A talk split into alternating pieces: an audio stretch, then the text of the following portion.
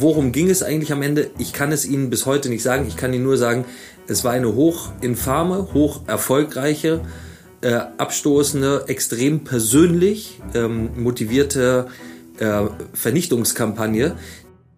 Sagt Julian Reichelt, der heute zu Gast bei uns ist. Cicero Politik, ein Podcast von Cicero, das Magazin für politische Kultur. Julian Reichelt, ein Mann, dessen Name inzwischen auch vielen Menschen geläufig ist, die noch nie oder nur selten einen Blick in Deutschlands größte Boulevardzeitung geworfen haben. Denn Julian Reichelt war vor kurzem selbst Gegenstand einer sehr aufgeregten Berichterstattung, als er im Oktober vergangenen Jahres als Chefredakteur der Bildzeitung entlassen wurde. Vorangegangen war die Auseinandersetzung über angeblichen Machtmissbrauch Reichels gegenüber Kolleginnen. Der Vorwurf lautete, er hätte sich seine Funktion zunutze gemacht, um Affären mit Bildredakteuren einzugehen. Es kam zu einem Compliance-Verfahren unter der Ägide einer großen Rechtsanwaltskanzlei, nach dessen Abschluss Reichelt auf seinen Posten zurückkehrte. Einige Zeit später trennte sich der Springer Verlag schließlich doch endgültig von seinem wichtigsten Chefredakteur, weil er angeblich eine Liaison mit einer Kollegin verschwiegen hatte. Die deutschen Medien nahmen großen Anteil an dieser Geschichte, die sich heute selbst wie eine Boulevardaufführung liest. Was Julian Reichelt heute macht, wie er seine Rolle bei Bild verstand und was seine Pläne sind, darüber möchte ich heute mit ihm sprechen. Ja, herzlich willkommen, Julian Reichelt hier im Cicero-Podcast. Meine ganz simple Frage zu Beginn unseres Gesprächs. Wie geht's Ihnen? Vermissen Sie den täglichen Extremstress in der Bildredaktion? Es geht mir besser, als die meisten glauben und ich vermisse es vermutlich weniger, als äh, die meisten glauben. Ich bin ja dabei, ähm, mit äh, Mitstreitern etwas Neues aufzubauen äh, und das hat ähm, die, dieselbe äh, journalistische Rauschwirkung ähm, auf mich wie Bild, weil es für mich nie um die Marke ging, sondern immer um den Kern äh, dieses Berufs ja, äh, zu hinterfragen. Das ist spannend, da kommen wir am Schluss, glaube ich, Die Mächtigen zu hinterfragen, nervig zu sein, ähm, Anti-Establishment äh, zu sein, in gewisser Weise den Mainstream zu hinterfragen. Und das ist keine Frage der Marke, für die man arbeitet, sondern eine Frage der inneren Einstellung. Ich hatte ja die sogenannte Reichelt-Affäre eingangs zu skizzieren versucht. Wenn man, und, und das habe ich natürlich getan, die ganze Geschichte nochmal nachliest, was da alles geschrieben wurde, stellt sich die Frage, was genau ist jetzt eigentlich Ihr Fehlverhalten gewesen? Also, da werden ständig in der Berichterstattung anonyme Quellen zitiert. Es ist immer wieder von MeToo die Rede gewesen. Aber wem Sie eigentlich konkret geschadet haben und auf welche Weise, das hat sich mir bis heute nicht so recht erschlossen. Vielleicht schildern Sie einfach mal Ihre Sicht der Dinge. Äh, also ich glaube, das fragen sich ähm, ganz viele der Beteiligten, was ich am Ende eigentlich getan haben soll.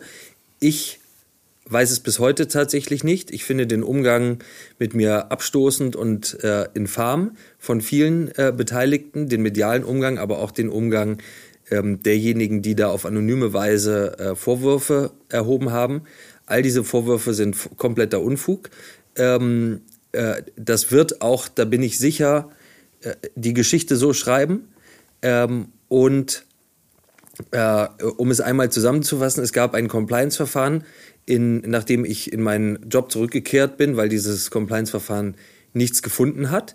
Ähm, äh, und äh, dann ähm, habe ich meinen Job verloren für etwas, und das habe ich bereits gesagt, was, ähm, deswegen wiederhole ich es, und mehr möchte ich dazu auch nicht sagen, aber äh, dieser Punkt ist mir dann doch wichtig, äh, äh, für etwas verloren, was äh, der, von dem der Verlag, das Unternehmen angeblich überrascht war, was das Unternehmen aber kannte. Das heißt, diese Überraschung hat mich persönlich sehr überrascht. Das heißt, wo, worum ging es eigentlich am Ende? Ich kann es Ihnen bis heute nicht sagen. Ich kann Ihnen nur sagen, es war eine hoch infame, hoch erfolgreiche, äh, abstoßende, extrem persönlich ähm, motivierte äh, Vernichtungskampagne, die, ähm, ich glaube, das ist wichtig zu verstehen, sicher anfangs nicht politisch motiviert war, aber äh, politisch dann auch sehr dankbar aufgenommen worden ist von Menschen, die ähm, ja, meine politischen Ansichten einfach äh, nicht teilen und das auch in sehr radikaler Form. Äh, äh, den Spiegel nenne ich da immer wieder gerne, äh, der da zu ähm, Falschmeldungen äh, und Verleumdungen in relotiushaften Ausmaßen ähm, verbreitet hat. Mich hat das persönlich logischerweise sehr getroffen. Aber die Kernfrage, habe ich mir da etwas vorzuwerfen, beantworte ich mit Nein. Und das Interessante ist, dass mir auch bis heute niemand wirklich ähm, belastbar etwas vorgeworfen hat. Gut, aber man kann ja nicht einen Kollegen äh, rausschmeißen, einfach so nach dem Motto, ich habe hier gehört das. Also, dass man für so eine, das ist ja ein arbeitsrechtlich relevanter Vorgang, da kann man ja nicht einfach mit Hörensagen argumentieren oder mit. Äh, äh, uns gefällt ihre Herangehensweise nicht mehr oder was auch immer. Natürlich hätte man äh, argumentieren können mit uns gefällt ihre Herangehensweise nicht mehr. Das ist das beste Recht eines jeden Verlagsunternehmens. Das ist aber nicht geschehen, äh, sondern es sind ähm, ja, Umstände und Gründe äh, genutzt worden, die jeglicher Faktenbasis komplett von vorne bis hinten entbehren. Das, was mir da vorgeworfen wird, habe ich niemals getan. Das sind Lügen und Verleumdungen und ähm, das werde ich zu gegebenem Zeitpunkt auch noch beweisen. Und es gab schon bemerkenswerte Punkte, also dass zum Beispiel ein Anwalt äh, in der Süddeutschen Zeitung auf einmal eine ganze Seite Interview über mich gibt, den ich, glaube ich, zweimal in, Leben, in meinem Leben getroffen habe. Einmal davon war auf der Wiesen betrunken und hatte eine Frau am Abend, die nicht seine war. Äh, und der gibt dann ähm, äh, sozusagen moralische Urteile über mich ab. Da frage ich mich ehrlich gestanden auch, was bei der Süddeutschen Zeitung kaputt gegangen ist, dass man sowas überhaupt ähm, veröffentlicht. Gehen Sie denn juristisch gegen solche Sachen vor? Ich werde mich dagegen wehren. Na gut, also juristisch, ich gehe, gehe davon aus, Sie schlagen dem nicht irgendwie eins in die Fresse. Ich werde mich dagegen wehren. Aber ohne körperliche Gewalt, das möchte ich hier festhalten, zur Beruhigung aller. Ich kann als Unbeteiligter jetzt nicht viel dazu sagen, das will ich auch gar nicht tun an dieser Stelle. Gewundert hat mich allerdings schon, dass insbesondere ausländische Medien wie die New York Times oder zuletzt auch die Financial Times so großen Anteil an der Sache genommen haben. Wo rührt dieses praktisch internationale Interesse an Ihnen? ich weiß nicht, ob das Interesse ähm, so sehr an mir besteht oder an einem im amerikanischen Markt der jetzt sehr relevanten Player äh, mit ähm, Axel Springer. Axel Springer hat Politico gekauft. Interessanterweise ähm, hat man äh, sich von mir getrennt in der Sekunde, in der man das Gefühl haben konnte, dass diese ganze Geschichte, diesem Politico-Deal äh, in die Quere kommen könnte. Man hat danach gesagt, äh, das habe nichts miteinander zu tun gehabt. Ob das plausibel ist, mag jeder für sich selbst zu beurteilen. Ich weiß, wie ich das mit meinen journalistischen Instinkten beurteilen würde, selbst wenn ich es versuche, objektiv von außen äh, zu betrachten. Aber äh, Axel Springer ist im amerikanischen Medienmarkt in einem Wahlkampf, der bereits begonnen hat, ein hochinteressanter Player. Ähm, und Axel Springer ist für die Zeitung, die komplett der Woke-Bubble zum Opfer gefallen ist, der New York Times, die Stimme des Anti-Trump-Lagers. Ähm, ein, glaube ich, unangenehm, bedrohlich wirkend konservativer äh, Player ähm, mit äh, Kontakten, die immer vor allem ins Republikanerlager gingen. Äh, vielleicht ist ähm, man da äh, auch nicht allzu begeistert von diesem neuen Spieler. Auf jeden Fall ist ja klar, in den USA wird dieser politisch, politisch-mediale Kampf nochmal mit noch härteren Bandagen äh, im Bereich Cancel Culture äh, geführt als hier in Deutschland. Äh, und wie hart die sind, das durfte ich dann miterleben. Das muss man aber ähm, ja immer wieder festhalten. Der Grund dafür war nicht die New York Times Berichterstattung. Der Grund dafür war, dass ein deutsches Unternehmen so entschieden hat.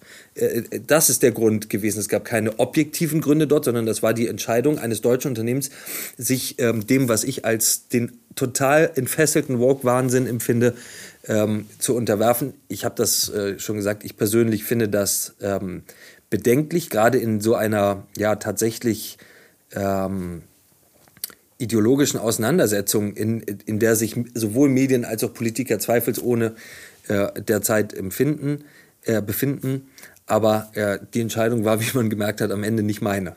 Also Sie sehen sich schon auch ein bisschen als Bauernopfer, wenn ich das richtig verstehe. Sowohl äh, was die, was die politischen Hintergründe angeht, äh, als, auch die, als auch die unternehmerischen Strategien. Von Nochmal, das ist mir ganz wichtig. Ich möchte nicht von einer politischen Kampagne rauen, sondern von einer äh, persönlich motivierten Schmutzkampagne, die von politisch interessierten Kräften, und dazu gehören inzwischen ja auch ganz klar Medienmarken, sehr dankbar aufgegriffen worden sind. Ich weiß nicht, das Wort Bauernopfer muss ich irgendwie sagen, steht mir nicht. Ja? Ich habe in einer Auseinandersetzung ähm, gestanden an sehr prominenter Stelle, die publizistisch, medial, politisch inzwischen extrem hart geführt wird.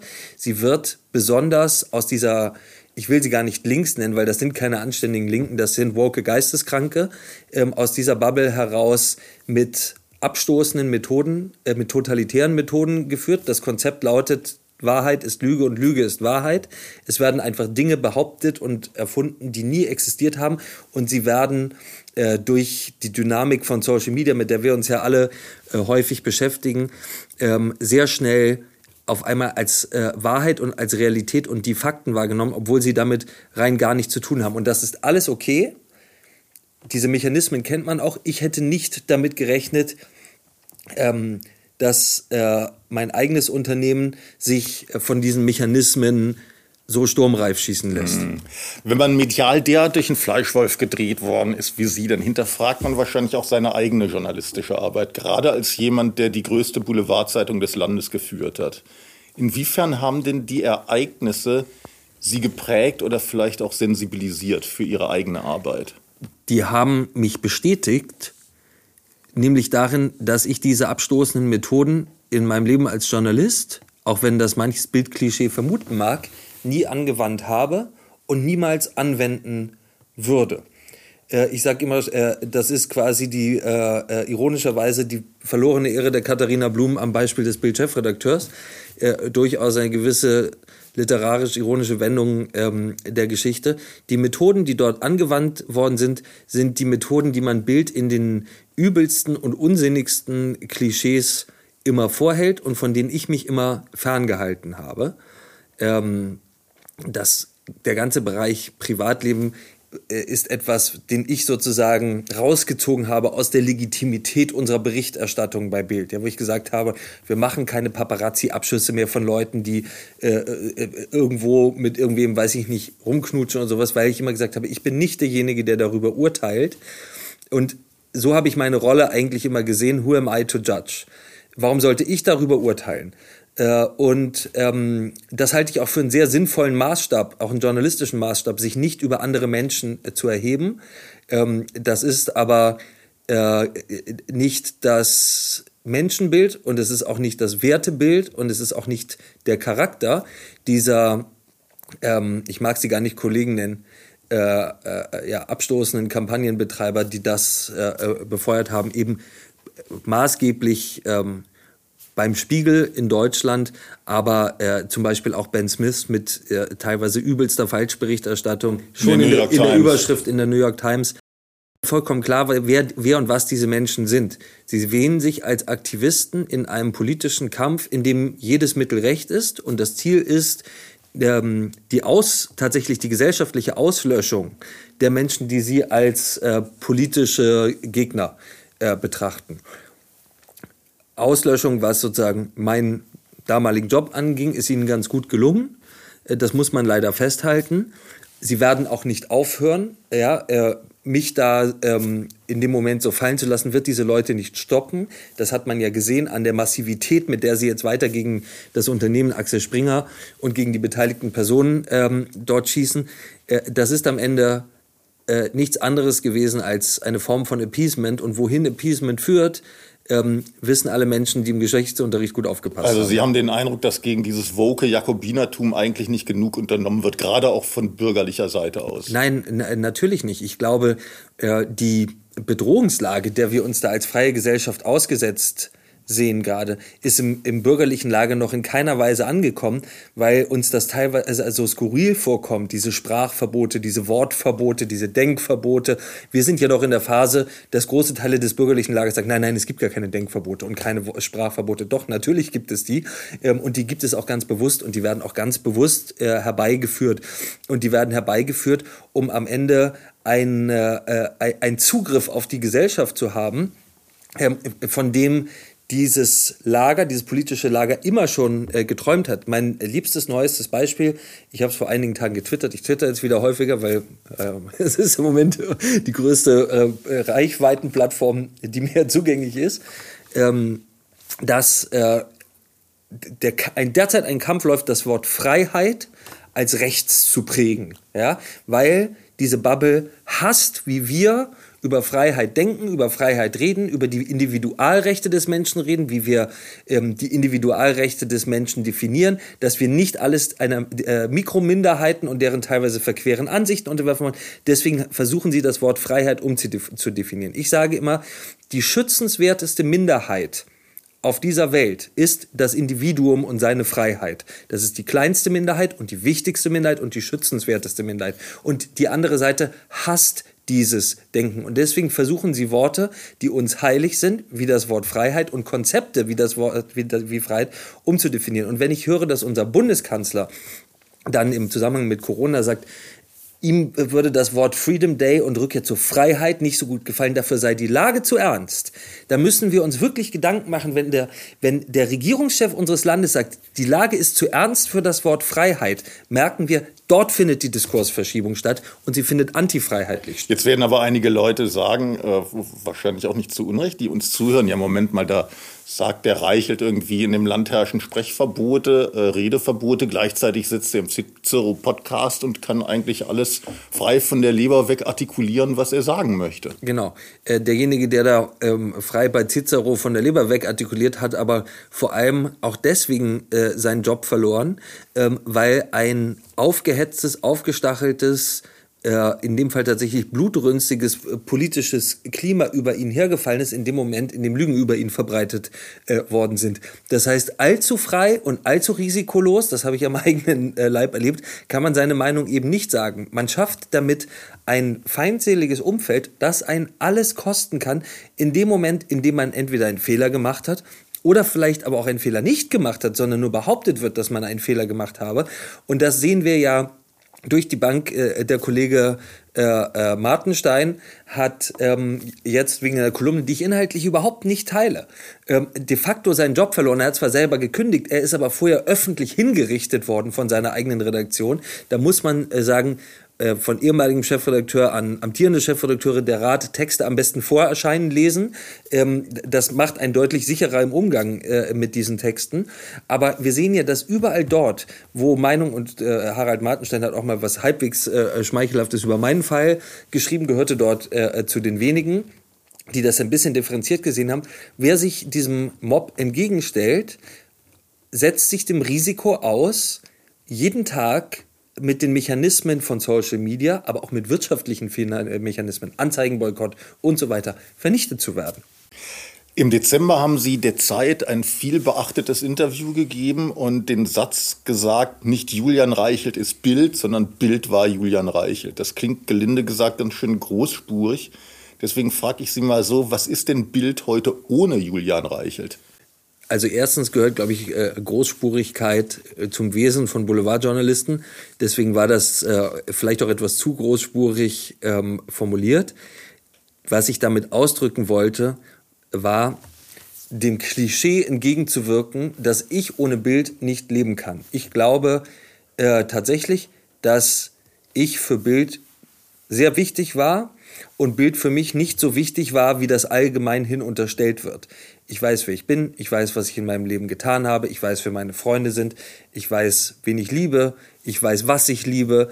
Äh, und ich weiß, dass äh, ich ohne Bild sehr gut leben und auch sehr viel aus eigener Kraft aufbauen kann. Das ist interessant, weil wenn man sich ihren beruflichen Werdegang anschaut, dann wird schnell klar, da hat sich jemand offenbar sehr bewusst für eine ganz bestimmte Zeitung entschieden. Für das Beste, für die beste Marke in einem Genre, für das ich mich ganz bewusst entschieden habe. Ich will das vielleicht für unsere Zuhörer noch mal kurz sagen. Zwei Jahre nach dem Abitur haben Sie bei Bild volontiert und die darauffolgenden Jahre konsequent dort auch Karriere gemacht. Als Kriegsberichterstatter, als Chefreporter, als Chef von Bild.de und schließlich als Chefredakteur von Bild.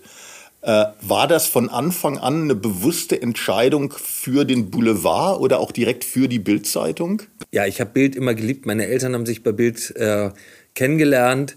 Als Mitarbeiter von Bild. Als Mitarbeiter äh, von Bild. In unserem Haushalt war Bild äh, etwas so Leuchtendes, wie es in den meisten Haushalten in den 80er Jahren als äh, vermutlich schmuddelig galt. Ähm, Vorbilder von mir waren immer frühere Bildchefredakteure, Bildreporter, Bildschreiber. Ich habe immer den Boulevard und die große Reichweite geliebt und wollte immer zu Bild und wollte tatsächlich auch immer Bild-Chefredakteur äh, äh, werden, was mir zumindest zeitweise auch gelungen ist. Ja gut, ewig bleibt das keiner. Ewig Wahrscheinlich hätten, Sie keiner. Sich, hätten sich gewünscht, das ein bisschen, es hätte ein bisschen länger zu bleiben. Äh, Boulevard, Sie haben es ja gerade auch angesprochen, hat nicht gerade den besten Ruf. Gerade in Journalistenkreisen schaut man auf dieses Genre gern herab. Sie selbst haben Bild mal als eine respektlose Marke bezeichnet. Ist Respektlosigkeit für Sie eine Tugend? Also erstens, es gibt nichts Irrelevanteres als das, was die Journalisten denken.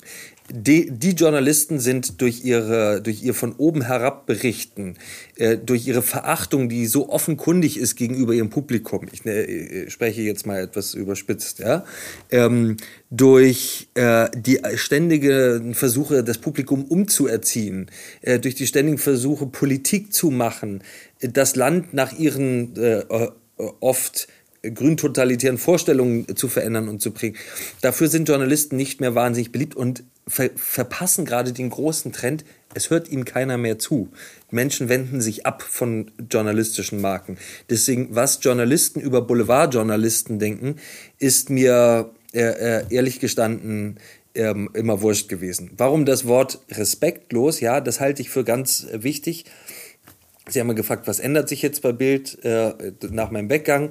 Ähm, ich habe äh, da gelesen und vernommen, äh, Bild steht jetzt für eine Kultur des Respekts und ich habe tatsächlich immer dafür geworben, natürlich für respektvollen Umgang ineinander, damit äh, unter dem Gesichtspunkt, dass man sich als Menschen achtet. Ja, aber eine Redaktion, ich glaube nicht nur eine Boulevardredaktion, sondern Redaktion, die Aufgabe von Journalismus ist Anti-Establishment. Die Aufgabe von Journalismus ist eben nicht äh, Access und so nah wie möglich dran sein und ähm, ich habe jetzt gerade gelesen, dass Frank-Walter Steinmeier als Bundespräsident wieder zwei Journalisten in sein Team geholt hat. Die ganze äh, Sprecherriege der Bundesregierung, alles Journalisten aus den einschlägigen Medien. Diese Form von Nähe ist doch grauenvoll. Äh, das sind alles Leute, die über Drehtüren schreiben, sagen, aber man darf jetzt nicht äh, vom Lobbyismus in die Politik oder vom Politik in den Lobbyismus gehen. Und das nächste, was sie machen, ist, sie gehen direkt aus der Redaktion, nachdem sie Rot-Grün mit noch ein bisschen Gelb an die Macht geschrieben haben, in die Ministerien und setzen sich da als Sprecher hin. Das hat ja nichts mehr mit unserem Berufsverständnis zu tun. Und ich glaube,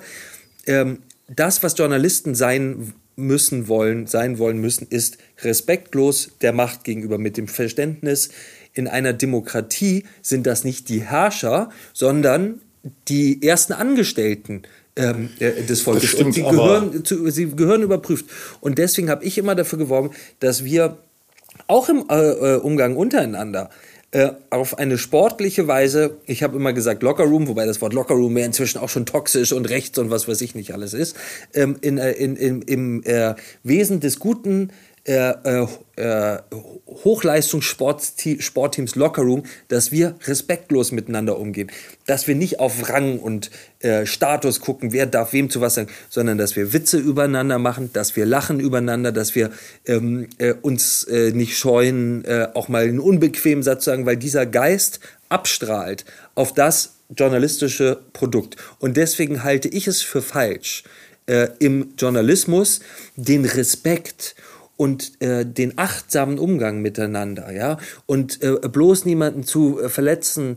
Und natürlich sind wir ein verletzender Beruf. Es ist ganz klar, ständig sind Leute verletzt von dem, was wir machen. Und alles andere ist zwar woke und zeitgeistig hoch angesagt, aber totaler Quatsch, das wenn man Journalismus macht. Das stimmt, aber diesen Austausch zwischen Journalismus und Politik, den gibt es ja nun nicht erst seit kurzem, sondern auch schon, also schon länger. Es gibt ja sogar namhafte äh, Bild-Chefredakteure, oder hochrangige Mitarbeiter der Bildzeitung, die dann Regierungssprecher geworden Absolut. sind. Den habe ich übrigens immer gesagt. Ihr könnt gern diesen Schritt gehen. Es gibt, solange ich da bin, keinen Weg zurück. Hm. Wodurch, glauben Sie, hat das denn angefangen? Womit hat das angefangen? Das tatsächlich, das stelle ich auch fest, dass eine, eine Beißhemmung herrscht gegenüber Regierungspolitik. Also ganz krass aufgefallen ist es mir in der, in der Flüchtlingskrise, wo das ja sozusagen schon fast Brunnenvergifterei war, wenn man wie wir zum Beispiel bei Cicero einfach Fragen gestellt hat nach dem Motto, da kommen jetzt sehr, sehr viele Menschen aus anderen Kulturkreisen. Vielleicht sollte man sich mal Gedanken machen, hm, ob das gut geht und wie man die integrieren kann, statt einfach nur jubelnd äh, dazustehen und, und, äh, und Angela Merkel für diesen Schritt zu feiern. Was, was war Ihrer Ansicht nach der Auslöser, wenn es einen Auslöser für sowas gegeben hat? Also, ich glaube, äh, das, was Sie beschreiben, ist erstens richtig und zweitens ähm, war es schon immer in gewisser Weise vorhanden. Ja, also die Faszination von Journalisten für Macht und die Nähe zur Macht und vielleicht auch ähm, der Hang ins Unkritische zu verfallen, um die Nähe zur Macht nicht zu gefährden, all das hat es immer gegeben. Ähm, und ich äh, teile auch, was Sie sagen, dass das Allerwichtigste immer das doofe Fragen stellen, das respektlose Fragen stellen ist. Und dies ist eine Kultur, die man äh, äh hochhalten, züchten und befeuern muss in Redaktionen, dass wir respektlos anderen gegenüber unsere Fragen stellen. Ja, deswegen ähm, nochmal nur ganz kurz darauf zurück. Glaube ich, ist es wichtig, auch diese Kultur von äh, sportlicher Respektlosigkeit intern zu haben und nicht äh, ähm, miteinander ähm, so eine äh, achtsame Wattebauschkultur äh, zu schaffen. So, aber warum hat sich das äh, so dramatisch beschleunigt? Erstens die Bubble Berlin. Zweitens die ähm, Belohnungseffekte von Social Media, die auf sehr viele offenbar sehr schlichte Journalistengemüter absolut dramatisch wirken. Und das ähm, Bedürfnis im Gehirn offenbar hochgezüchtet haben, auf der richtigen Seite zu stehen, ja, und das Richtige äh, zu sagen und ähm, progressiv zu sein und all diese Dinge. Das haben wir jetzt bei äh, Corona auch erlebt. Und ich glaube, es gibt ähm, ein ganz einfaches Phänomen und das lautet Wohlstand. Ja? Journalisten sind ähm, inzwischen Teil einer vollkommen entkoppelten Oberschicht, die mit dem normalen Leben im Land so gut wie gar nichts mehr zu tun hat. Äh, und äh, sehr viele Journalisten, in, die über Politik in Berlin berichten und sehr viele Politiker, die äh, Politik in Berlin machen, haben dieselben Vitra-Stühle, in äh, die gleichen Vitra-Stühle, Entschuldigung, in sehr vergleichbar aussehenden Wohnungen in denselben äh, äh Stadtbezirken in Berlin und blicken von da über die Pappelkronen auf äh, die Welt und sagen den Menschen da draußen, wie das Land. Wo wohnen Sie denn, wenn ich mal frage? Ich wohne in Charlottenburg. Und Sie haben Vitra-Stühle? Ähm, ich, habe, ich habe tatsächlich auch zwei Vitra-Stühle. Das stimmt. Ich bin mir meines Vitra-Stuhls aber immer bewusst. Und ich bin mir auch immer bewusst, dass ähm, nur ganz wenige Menschen in diesem Land Vitra-Stühle haben und dass nur ganz wenige Menschen über Vitra-Stühle überhaupt äh, Zeit haben, nachzudenken.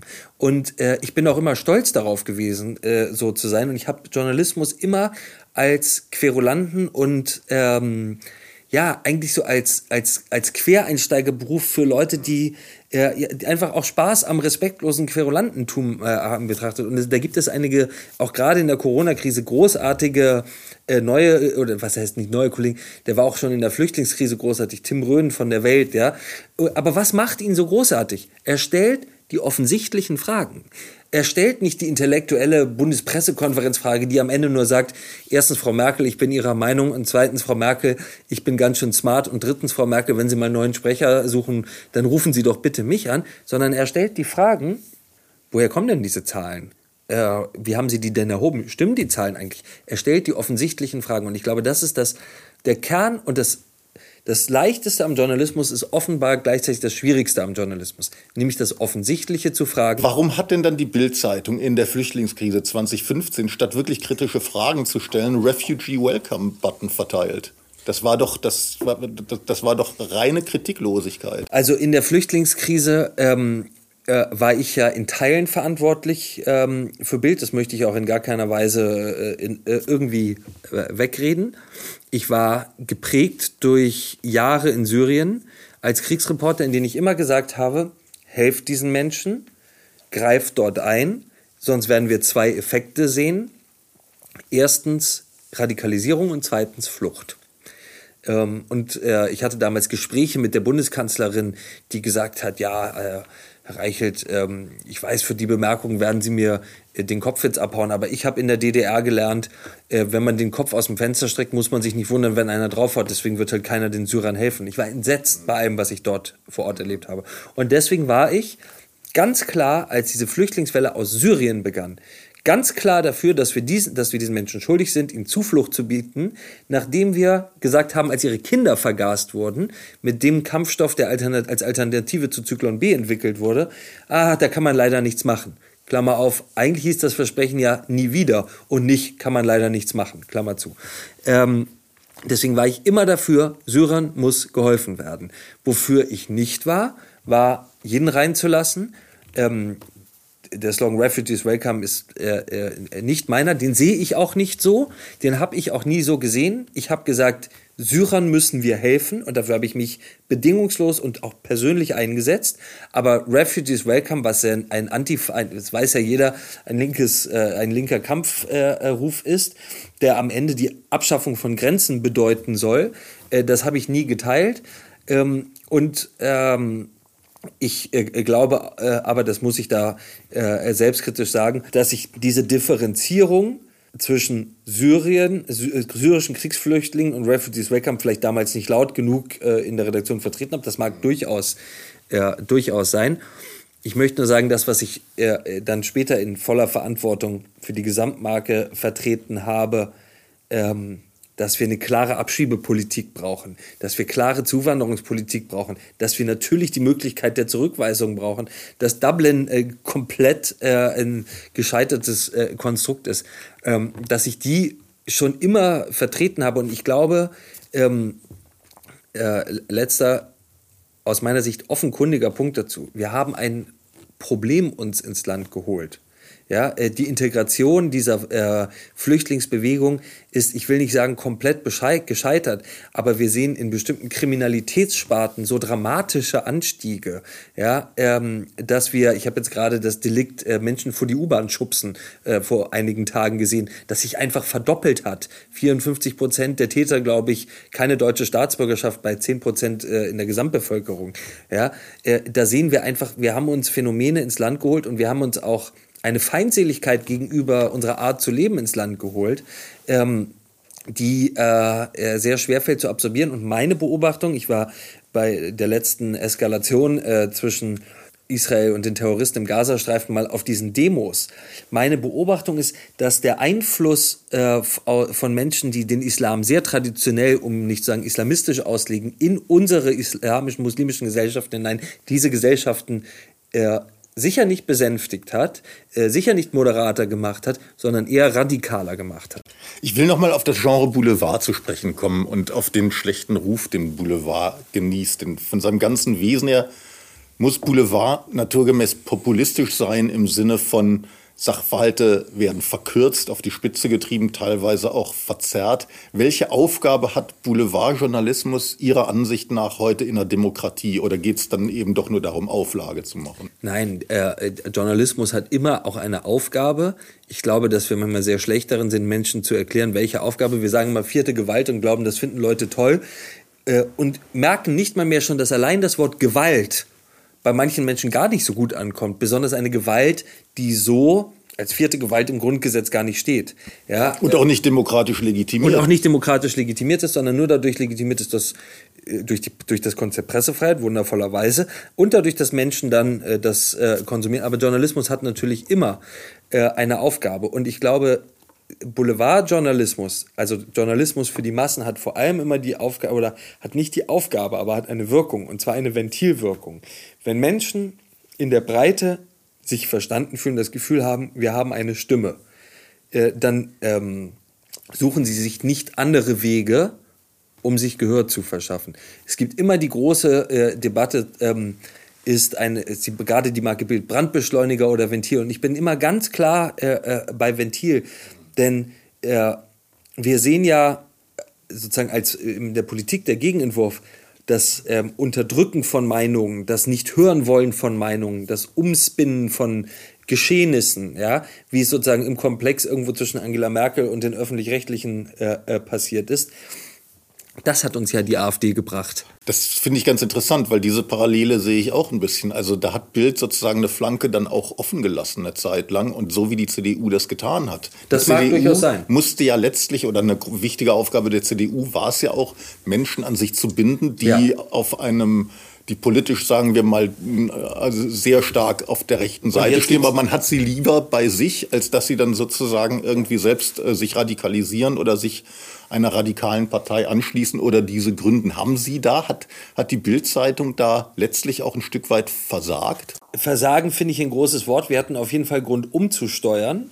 Und jetzt gibt es einen interessanten Effekt bei dieser Parallele, die Sie gerade beschrieben haben. Die CDU erreicht so wenig Menschen äh, wie sie je erreicht hat in ihrer Geschichte und Bild so viele Menschen, wie Bild je erreicht hat in der Geschichte dieser Marke. Und ich glaube, das liegt auch daran, dass Bild in einer ganz entscheidenden Frage umgesteuert hat und die CDU nicht. Hm. Aber Bild äh, hat dann Auflage massiv verloren. Sie rechnen jetzt wahrscheinlich die Social-Media-Auftritte dazu und auch Bild TV, das Sie ja maßgeblich auch mitentwickelt haben. Bild TV, aber vor allem natürlich die Paid-Content-Reichweite, die digitale Paid-Content-Reichweite. Diese Marke erreicht so viele Menschen, die äh, so viel Zeit verbringen mit dieser Marke wie nie zuvor. Und ja, ich glaube, das liegt daran, dass ähm, äh, wir ähm, und ich mit einem großartigen Team von Leuten zusammen, die da äh, ähnlich eingestellt waren, versucht haben, eben genau diese, ich habe es immer überemotional und unterberichtet genannt, diese Themen zu finden,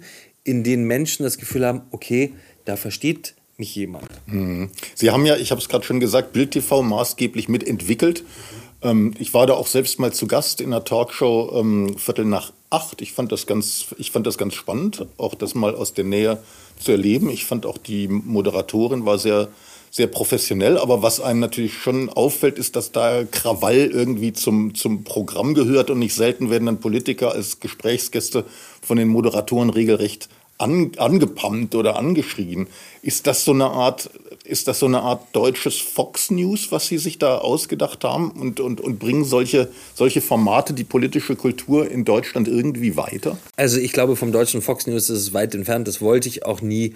Schon deswegen, weil Fox News in seiner ganzen Anlage brillant gemacht ist als Boulevardfernsehen, aber eine äh, äh, sozusagen bipolare Gesellschaft äh, oder eine polare Gesellschaft ja, mit zwei klaren Polen hat. Und das gibt es in Deutschland nicht, deswegen würde das Format gar nicht funktionieren. Ich glaube, das, was äh, dieses, äh, äh, diesen Effekt hervorgerufen hat, den Sie da gerade beschrieben haben, ist, dass es im deutschen Fernsehen in Interviews quasi gar keine scharfen Nachfragen gibt. Ja? Ähm, also die Interviews von äh, Anne Will mit der Bundeskanzlerin waren am Ende, gingen am Ende ja so weit, dass Anne Will vorher schon erklärt hat, dass sie es dann nicht als ihre Rolle sieht, jetzt da kritisch zu fragen in dieser schwierigen Lage, in der natürlich Journalismus und Politik gemeinsam die große Sache vorantreiben müssen. Das, das war ja Realsatire. So, und mein Bestreben war, und ich habe immer gesagt, das machen wir anders, ja. Und das anders ist sicher das ein oder andere Mal auch eskaliert. Teilweise hochunterhaltsam, teilweise äh, ein äh, bisschen äh, unhöflich. Da, wo es unhöflich war, kann ich mich äh, da im Nachhinein nur für äh, entschuldigen. Das tut mir leid.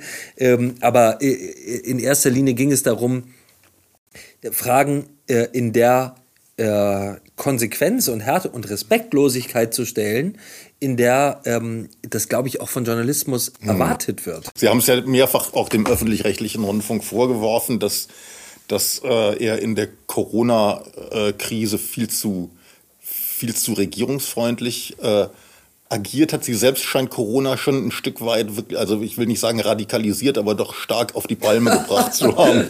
Wie erleben Sie denn den Umgang mit Corona in Deutschland? Also erstens hat mich Corona nicht radikalisiert.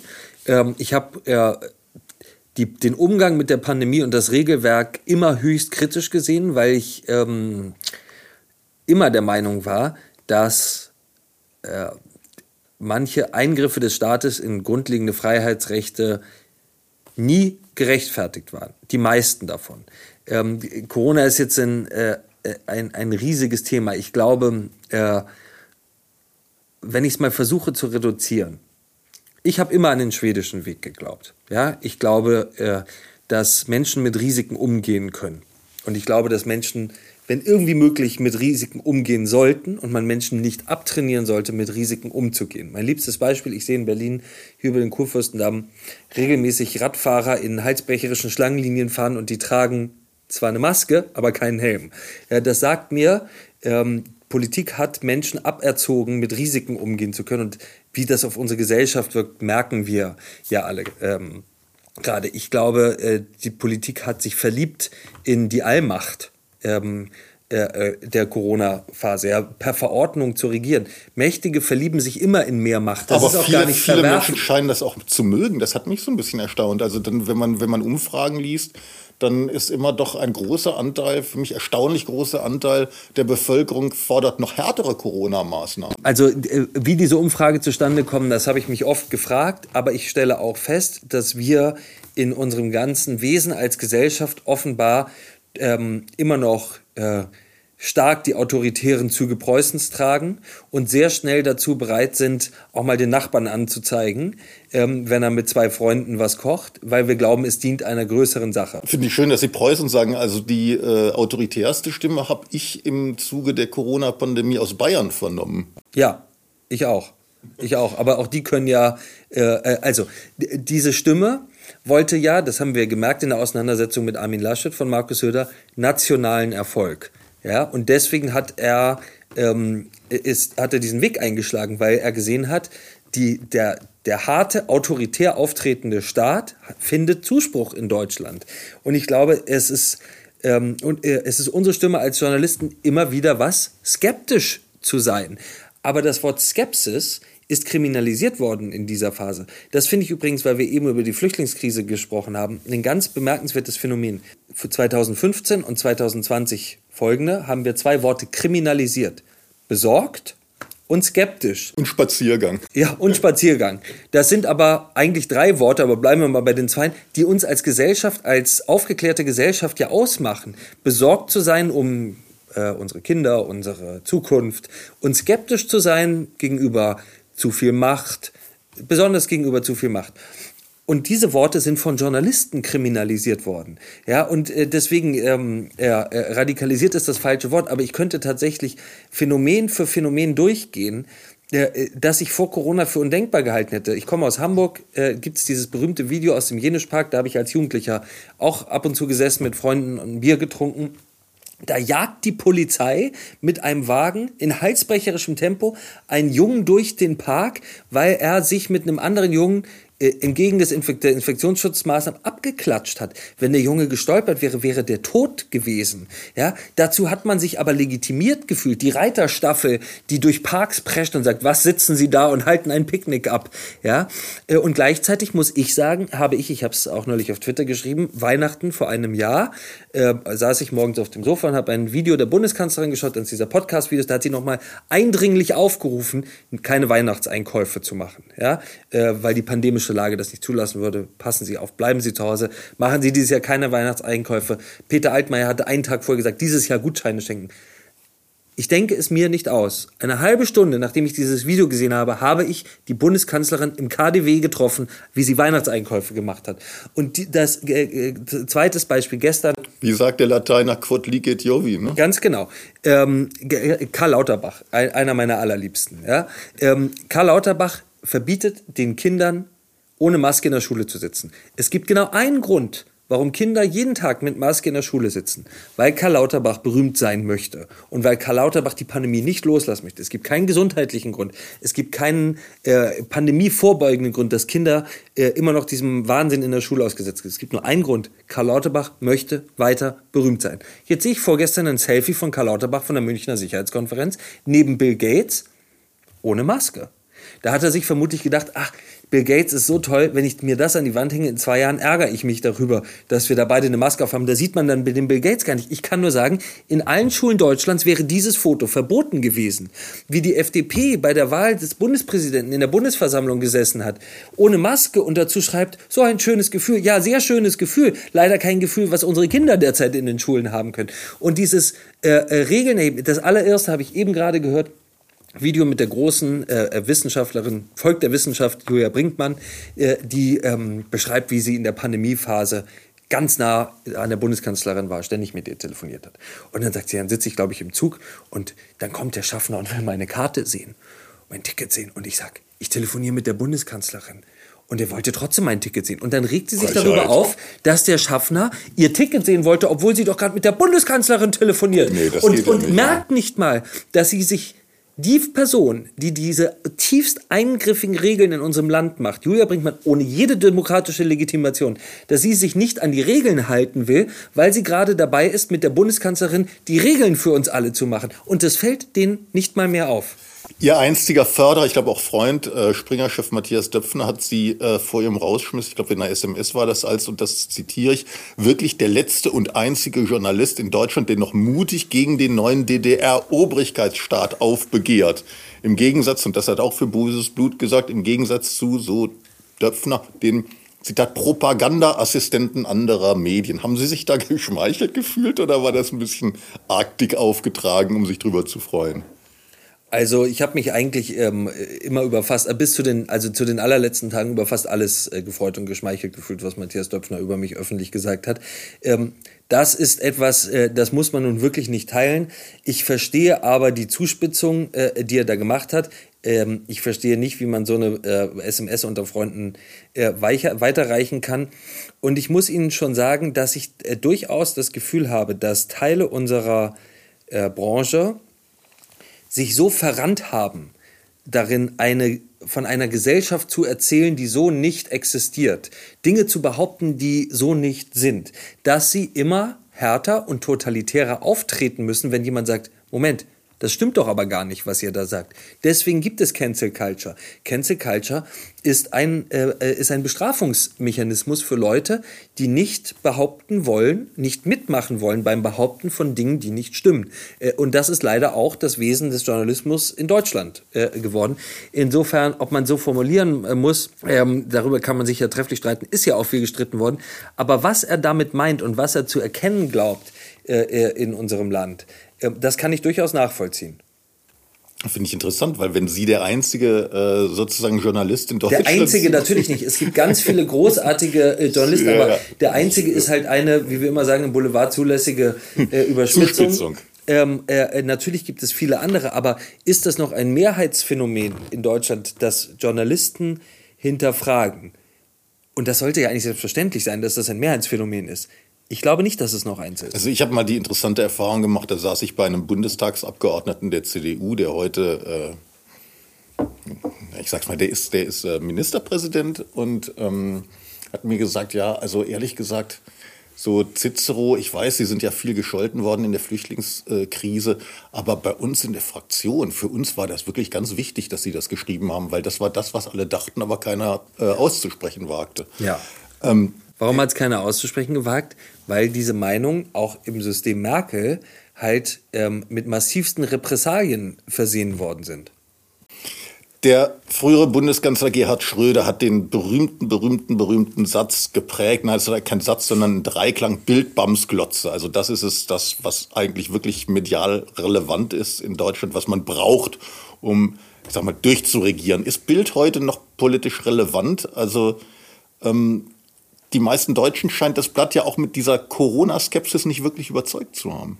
Also erstens, alles, was man über Gerd Schröder noch sagen sollte, ist, er ist ein russischer Agent und gehört es in Fall für den Staatsanwalt in Deutschland. Nichts anderes. Als er es gesagt hat, war es noch nicht. Äh, war es noch nicht. Das wissen wir allerdings nicht. Ja, also ich bin mir heute ehrlich gestanden nicht mehr so sicher, ob Gerd Schröder nicht vielleicht so souverän und gelassen in Neuwahlen gegangen ist, weil er wusste, da fängt ihn schon jemand aus, auf mit Rubeln. Ja, ähm, aber das ist reine Spekulation und als solche möchte ich sie auch kennzeichnen. Hat Bild noch politische Macht? Äh, Bild, ähm, ich habe es jetzt in den letzten Wochen ehrlich gestanden nicht mehr so verfolgt, auch ein bisschen aus, äh, äh, aus einem Trauma sozusagen heraus. Ähm, ich muss sagen, ich hatte das Gefühl, so wie wir Bild gemacht haben, hatte Bild auf jeden Fall Wirkmacht, weil wir sehr oft ähm, sehr präzise und natürlich auch emotionalisiert und zugespitzt wiedergegeben haben, was äh, eine breite, breite, millionenfach vorhandene Stimmung in diesem Land war und ist. Und bei Corona kann man immer darüber streiten, wie sieht man jetzt diese Umfragen. Ich glaube, äh, wenn wir irgendwann auf diese Corona-Krise zurückblicken und auf den Wahnsinn, den wir da auch erlebt haben, mit eingegitterten Parkbänken und sowas, werden äh, in Deutschland ganz, ganz viele Leute ähm, sich daran erinnern, auch schon immer gegen diese Maßnahmen gewesen zu sein. Zum Schluss noch die Frage der Stunde natürlich, was, was, was machen Sie derzeit, also außer dass Sie hier bei, bei mir im Cicero Podcast sitzen, aber was, was machen Sie generell im Moment, und äh, das haben Sie auch der Zeit gesagt, dem Journalismus wollen Sie treu bleiben. Sie haben am Anfang unseres Gespräches auch gesagt, dass Sie gerade was Neues planen. Ähm, ich habe gehört, das soll eine, eine Online-Boulevard-Zeitung sein. Und ich habe auch gehört, dass Sie schon fleißig Leute von der Bild-Zeitung abwerben. Was sind Ihre Pläne für die Zukunft? Ja, also das stimmt alles so nicht.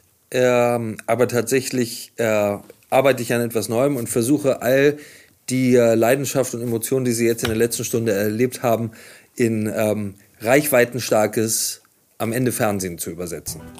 Dann sind wir gespannt, was auf uns zukommt. Äh, Julian Reichelt, ich danke Ihnen, dass Sie bei uns zu Gast waren, liebe Zuhörerinnen und Zuhörer. Auch Ihnen danke ich, dass Sie dabei waren. Nachhören können Sie unsere Talks auf cicero.de oder überall dort, wo es Podcasts gibt. Gern können Sie uns auch abonnieren und natürlich weiterempfehlen. Ich verabschiede mich an dieser Stelle als Ihr Alexander Marquier. Herzlichen Dank. Danke Ihnen. Cicero Politik, ein Podcast von Cicero, das Magazin für politische Kultur.